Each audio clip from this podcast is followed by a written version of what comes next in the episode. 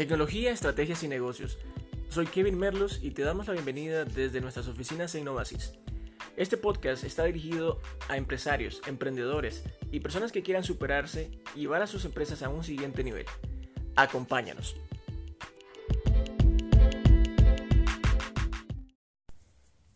Muy buenos días, bienvenidos una vez más a nuestro podcast Aprende con Soho. Yo soy Kevin Merlos de la empresa Novasis y hoy conversaremos de un tema que en realidad está afectando a muchas empresas hoy en día de cualquier índole y es precisamente saber si tú vendes o asesoras a tus clientes. Veremos este tema desde tres diferentes ángulos. Vamos a conversarlo sobre eh, el cliente, por supuesto, desde el punto de vista del asesor o los posibles asesores, y también desde el punto de vista de una empresa o el empresario que contrata a estos asesores. Empezando, quiero agradecerles una vez más por acompañarnos en este podcast, un domingo más, empezando el mes de noviembre en el año 2020, y veremos la definición de ambos términos. ¿Qué significan estos? Eh, ¿Cómo es que los podemos asimilar hoy en día entendiendo esta nueva realidad virtual que muchas empresas estamos atravesando? Y por, por el efecto que tenemos, eh, debemos compartir esto con nuestros colaboradores, con nuestros amigos, también de manera remota o virtual, así como este podcast. Entonces, ¿tú vendes o asesoras a tus clientes? En primer lugar, la venta ha cambiado de concepto. Vender no es solamente ofrecerle el producto al cliente y cerrar la venta en ese momento. Eh, la acción de vender, más que cerrar la venta, eh, no se trata solamente de abrir un catálogo, decir qué son las ofertas, cuáles son los productos. No se trata solamente de eso, donde el cliente ya está un poco, si no es muy cansado, de que sienta acoso o bombardeo de información por alguien que le quiere ofrecer productos o servicios y la única intención es que le compre, pero no piensan en beneficios al cliente. Al final la, venta no es algo que, se pueda realmente eh, encajonar en ofrecer un producto y al final hacer que el cliente compre, sino que la venta va un poco más allá del concepto de solamente hacer que el cliente compre. Verán, la venta ha cambiado de de tal manera que se convierte en algo consultivo, en algo, en una conversación informativa, que en palabras elegantes podemos llamarle asesorías. Entonces, ¿de qué se trata una asesoría? Si bien, si bien es cierto, eh, vender al final implica que el cliente compre, la asesoría también tiene como parte de su proceso que el cliente compre al final. Es correcto. Sin embargo, la diferencia radica en que el cliente se siente a gusto y el cliente entiende que no está siendo, no está siendo bombardeado con catálogos, información de productos, que solamente eh, el vendedor en su mente cree que son la última maravilla y necesita el cliente comprarle esa última maravilla. No, sino que el cliente sabe, o al menos se siente a gusto, eh, donde en una conversación el asesor de venta, el especialista, la persona que conversa con él, entiende qué necesidad es la que tiene ese cliente. Y por tanto, cuando conoce, cuando entiende el servicio o el producto que le están conversando, no, le, no le están ofreciendo meramente, sino conversando, entonces es ahí, en ese momento, que se quita la incertidumbre del cliente, se quita el miedo y empieza a verlo desde el punto de vista de utilidad y de provecho para su empresa, para su bienestar personal o para su familia o sus seres queridos. Entonces, esa es en gran medida la diferencia. Vamos a hablar ahora desde el punto de vista eh, del cliente, eh, conversando y entendiendo que esto es algo que todos, generalmente todos, hacemos en nuestro día a día cuando compartimos con otras personas, ¿verdad? Esto en la escuela, en la universidad, en el trabajo, En donde sea que estemos, en realidad siempre tenemos un concepto o deberíamos de tener en mente un concepto de asesoría, de un acercamiento familiar a gusto, tranquilo, para ofrecernos a nuestros amigos de cierta manera, para que nos inviten a una fiesta, para que nos inviten a participar de un evento, para que vean o me promuevan en un trabajo, ¿verdad? Desde, eso, desde ese punto de vista, todo el tiempo estamos en una constante asesoría y comunicación eh, realmente de carácter consultivo. Sin embargo, no todos lo notan. Veamos, desde el punto de vista de un cliente. El cliente, debido al, a la nueva realidad digital, no estamos siendo, eh, díganme ustedes, cada vez más bombardeados de información en donde hay cosas que no me interesan, puede que sea spam, puede que sean temas que realmente no contribuyen a mi bienestar ni, ni a mi interés, pero ahí estamos, en redes sociales, en periódicos virtuales, en internet, en, en distintos lugares, con muchísima información. Y entonces el cliente sabe que está siendo bombardeado desde distintos puntos de vista con información. Entonces, como tenemos esta oleada de información, la realidad es que poco a poco el cliente entiende que debe de segmentar y solamente prestar atención para que le cause el efecto o la necesidad de comprar algo, solamente a aquella comunicación que realmente le aporte valor o le ayude o le contribuye en algún propósito económico eh, saludable, podemos decirle así, aunque sea de manera virtual. Entonces, esto aplica tanto a los medios convencionales como una llamada, como una, un mensaje, un correo, un WhatsApp, como también a todos esos medios digitales que los clientes hoy en día utilizamos. Redes sociales, televisión, internet en general. Entonces, bien, el cliente sabe que está siendo bombardeado de información, pero puede ver información por horas. Sin embargo, lo que va a despertar en la necesidad de compra de un cliente es que la publicación, el mensaje, el correo, la llamada, la, la conversación con esa persona, ya sea por un chat virtual en un sitio web o ya sea por un WhatsApp o una llamada, es aquella información que recibe y la percibe como valor. Valor que realmente sume a algún concepto que el cliente, en este caso, sabemos que en realidad hay clientes meta, entonces que el cliente meta tenga como una necesidad. Es decir, una familia, cuando mira un contenido de valor, probablemente sentirá que contribuye al bienestar de su hogar.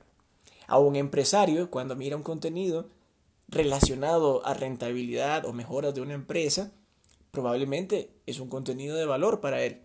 A un deportista, quizás cuando se trata de salud, eh, bienestar, cuidado personal, probablemente a los deportistas eso les considere como valor.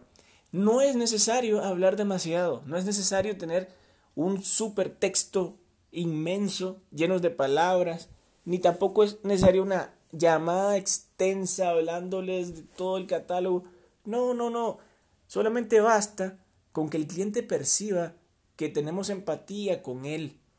Y basta para que el cliente lea frases importantes, colores que resalten de cierta manera la importancia de ese concepto. Recordemos que no podemos caerle bien, ni tampoco eh, nuestros comentarios, eh, publicaciones, mensajes, etcétera, eh, información puede ser de valor para todos, ¿no? Eso no es verdad. No puede ser de valor para todos. Sin embargo, el cliente, meta, el cliente que realmente es nuestro foco, ese es el que va a leer nuestro, nuestro comentario, nuestro post, va a atender nuestra llamada y con pocas palabras o con un arte bonito, visualmente bonito, directo y en el concepto del valor que queremos transmitir, es suficiente. Es suficiente. Ahora, no se trata de vender todo el tiempo, muchachos. El cliente también necesita seguridad y aclarar dudas. Por lo tanto, es totalmente válido que también el cliente reciba o conozca que hay alguien. Escuchemos bien, tal vez una empresa, una persona, una figura pública que transmita constantemente no demasiado palabras, textos, imágenes solamente por compartir, sino que vaya poco a poco colocando dosis de conocimiento, dosis de aclaraciones sobre ese mismo tema. En el caso de un doctor que quiere transmitirle a sus pacientes seguridad o conocimiento, en realidad estaría realmente usando las redes sociales, mensajes, correos, etcétera, para dar consejos en torno a la salud. Y, no solo a la salud, tal vez en, torno a su especialidad, constantemente, constantemente, semanal, de tal forma que el cliente cuando mire el, el mensaje con el contenido de valor y luego cause la curiosidad en conocer quién es ese doctor. El cliente, con tantos medios digitales que hay, lo primero es investigar un poquito. Investigarlo y saber si el doctor en realidad muestra o tiene en su entorno de redes sociales o de sitios web el conocimiento que dice que el, que dice el post que nos ofrece. Entonces, bien, dicho eso, el cliente ya no quiere escuchar al típico vendedor con el catálogo pujando, ofreciéndole descuentos del verano, de Halloween. No, ya no es eso, no es eso. El, cliente para eso, incluso para eso, están los catálogos de supermercados y los catálogos virtuales que no necesitan tener ninguna asesoría de ningún tipo, solo el televisor, un precio, una rayita en medio color rojo y el otro precio nuevo a la derecha y eso es todo. El cliente de ellos no es un cliente que analiza, es la masa, es la población entera. Entonces en ese sentido no hay que ser consultivo, pero el resto de asesorías, servicios, productos que quieran agregar valor al cliente y realmente enfocarse, deben de entender que el cliente ya no necesita que le ofrezcan y que esté con alguien que les empuje y, les eh, sature de información innecesaria, sino que genere valor en lo que diga o lo que haga. Ahora, pasemos y, entendí, y entendiendo que el cliente realmente es así y teniendo la información a la mano tan rápida a través del Internet. Ahora, entendamos desde el punto de vista del asesor o de la persona que va a hablar, comunicar o informar sobre este tipo de servicios o productos de manera asertiva. Es una profesión de las más importantes, de las más importantes que empieza por uno mismo. La triste realidad de esto es, y nos hemos dado, nos hemos dado cuenta, y personalmente yo eh, en este sentido, sé que muchos jóvenes, cuando salen de sus universidades, de sus estudios superiores, no entienden ese concepto. No lo entienden. Deben de salir al mundo laboral y deben de encontrarse con otras personas, analizarlas, entenderlas y tomar esa experiencia de otras personas para asimilar el concepto. Porque en la educación formal, profesional, universitaria, no enseñan estas cualidades. Pareciera que el saber de asesoría o de conversar un tema sin intención de vender no es algo que las universidades priorizan eh, en, los, en los estudiantes. Por lo tanto, debe de ser un tema de análisis tanto personal, de estudio eh, autodidacta, eh, hay muchos libros sobre esto. Eh, en realidad, la lectura es muy, muy amplia. Hace poco estuve viendo uno de los videos de una coach, mentora colombiana nicaragüense, Margarita Pasos, en donde ella mencionaba que es una de las profesiones más importantes y lucrativas en realidad de todas las industrias en el mundo. Eh, diversos estudios demuestran que el asesor de negocio, un asesor comercial, puede ser una persona que eh, en general, eh, en términos de ingresos, puede ser alguien que gane realmente mucho más que otros puestos en la empresa y casi que pueda ser eh, semejante a un puesto de gerente o un gerente general de una empresa. Entonces, pero ¿por qué entendiendo esto y sabiendo que el puesto o la profesión es tan importante y aún así no los forman, es que estamos confundidos y probablemente la mayoría, y no quiero ofender a ningún docente, pero la mayoría de los docentes saben que la profesión de asesor de negocio eh, en el pasado ha sido mucho eh, malinterpretada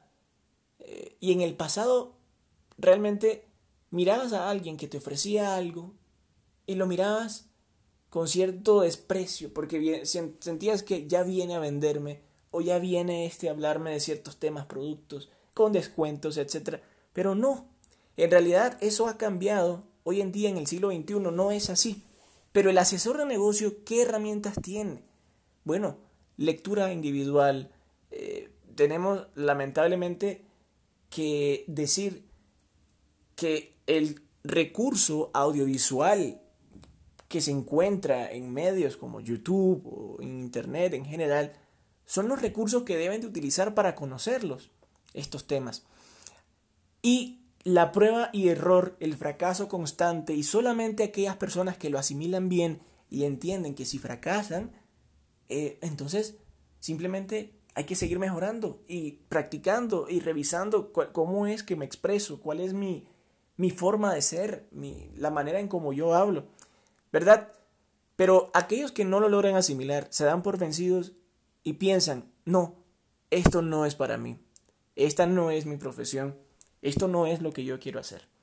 Sencillamente eh, tiran la toalla y dejan esta hermosa carrera o profesión en el cual asesoramos a los clientes.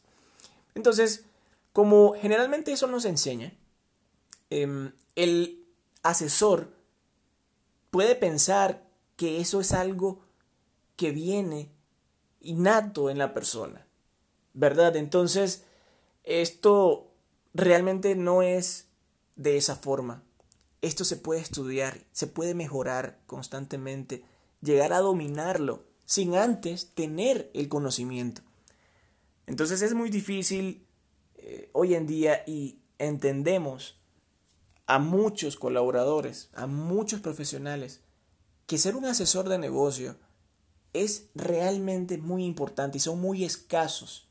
Son muy escasos, por lo cual encontrarlo para la empresa, para alguien que está en un puesto de este tipo, es sumamente importante cuidarlos. Y ojo acá, empresarios, cuidar a un asesor de negocio es cuidar su empresa, cuidar sus finanzas, cuidar a sus clientes. Porque si no tienen a un equipo, personas que entiendan este concepto, sencillamente estamos mal. Estamos dejando ir mucho valor y eso en términos económicos es mucho dinero sobre la mesa.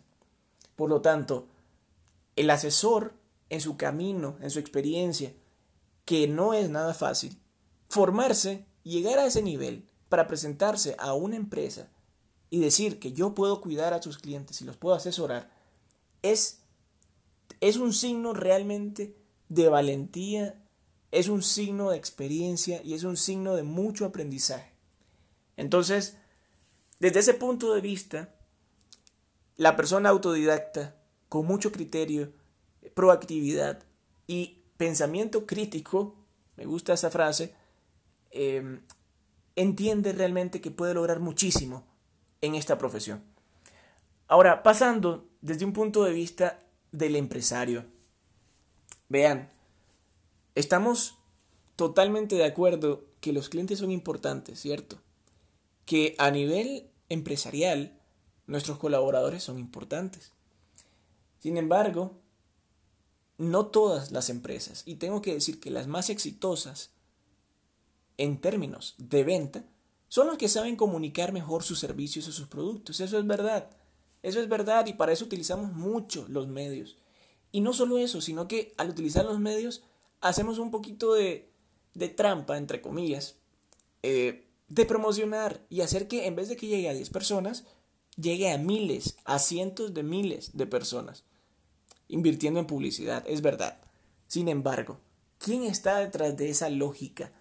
¿Quién atiende, conversa con tus clientes y los cuida y hace que sientan el valor que transmiten en su empresa? Bueno, el asesor de negocios, el especialista, el asesor comercial. Hoy en día las empresas necesitan a un colaborador, como lo mencioné antes, autodidacta, proactivo, con pensamiento crítico.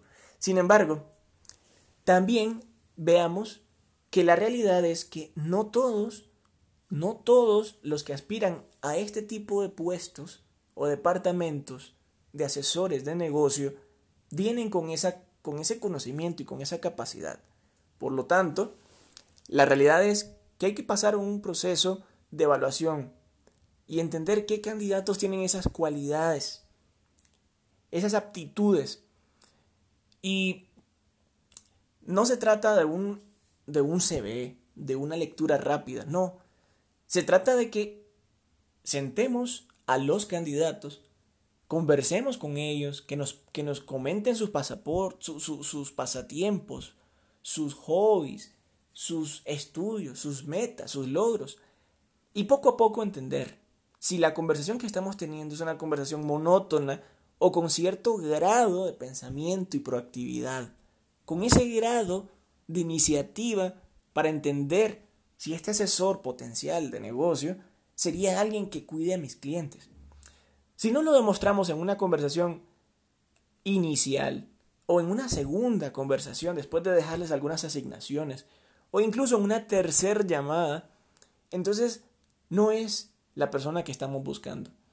Pero si le vemos al menos una pizca de iniciativa, de ánimos, de conversar con empatía, de entender qué es lo que yo busco o quiero para el asesor de negocio desde el punto de vista del empresario o de las empresas, entonces ese recurso, este talento, este posible colaborador, es alguien que podemos tener en un plan de formación. Tener un mentor, un coach dentro de la empresa que lo pueda guiar y formar que no es algo que sucede de la noche a la mañana, en realidad puede ser un en términos de meses, probablemente no menos de dos meses o tres meses, para llevarlo al nivel que queremos. Entonces, empresarios, tengamos un poco de paciencia y conciencia de que el asesor de negocio ideal probablemente no lo vamos a encontrar en una entrevista de trabajo normal o a la primera, sino que hay que continuar hay que madurar un poco el concepto de las entrevistas. Y cuando entendamos que existe la posibilidad, entonces tomar estos talentos y formarlos. Formarlos con un coach, con un líder, puede ser el director general, puede ser el director estratégico de la empresa, puede ser un coach dedicado solamente a eso. No, no muchas empresas tienen ese tipo de perfiles o puestos en sus organizaciones, pero si lo hay, hay que utilizarlo para formar talentos nuevos y más aún asesores de negocio. Una vez que está eso claro, que entendemos que el talento se pule, se trabaja y se perfecciona, entonces es ahí en donde empezamos a ver el crecimiento de la organización cuidando a los clientes, cuidándolos, cuidándolos, escuchándolos, conversando con ellos, formando al talento en esta área de tal manera que entienda que no vendemos por vender, sino que vendemos por crear una relación con los clientes. Y aquí esto es mucho de la metodología que nosotros utilizamos con Soho, eh, Soho CRM, el Customer Relationship Management, que es administrar la relación con los clientes. No es más que entender que el cliente compra hoy, pero lo quiero como un socio de largo plazo. No quiero que me compre hoy solamente, quiero que entienda que estoy ahí para ayudarle a crecer su empresa o ayudarle de forma personal en lo que sea que esté vendiendo. Ese es el asesor de negocio que hay que cuidar, hay que incentivarlo, hay que motivarlo. Eh, no se trata solamente de, de mostrarle lo malo, de lo que no puede hacer. Se trata de mostrarle lo que puede llegar a hacer. Y con palabras emotivas, con empatía, y diciéndole que si lo logra, lo va a lograr en primer lugar por su decisión, por su habilidad. Pero si lo logra, los beneficios que tiene para él mismo son muchos, no solamente económicos. Por lo tanto, al empresario y a los que son líderes de organizaciones, entendamos que el talento se forma y no dejemos ir talento eh, en potencia solamente porque en las primeras entrevistas o reuniones para conocer a este candidato no lo logramos ver. Pero si logramos identificar eso, esa chispa, ese potencial pensamiento crítico o empatía, entonces es ahí donde podemos tomarlo y formarlo. Fíjense muy bien, no hice referencia a ninguna carrera universitaria, técnica, especialidad de algún tipo. No, no lo hice. Porque sencillamente esto se aplica para cualquier profesión eh, personal, empresarial. Eh, la persona que realmente quiere cuidar a los clientes se puede llamar un asesor, un asesor de negocio. Un vendedor no es solamente el que saca el catálogo y le dice cuáles son los descuentos del mes o la temporada al cliente. No. El buen vendedor se convierte en un asesor consultivo.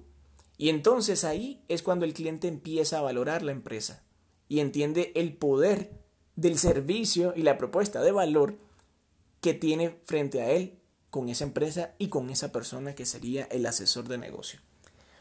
Muchas gracias a todos por acompañarnos en este nuevo podcast. Que tengan una excelente semana y los esperamos en nuestro nuevo contenido audiovisual, eh, recursos textos y nuevos podcasts como este. Que tengan un excelente día. Saludos.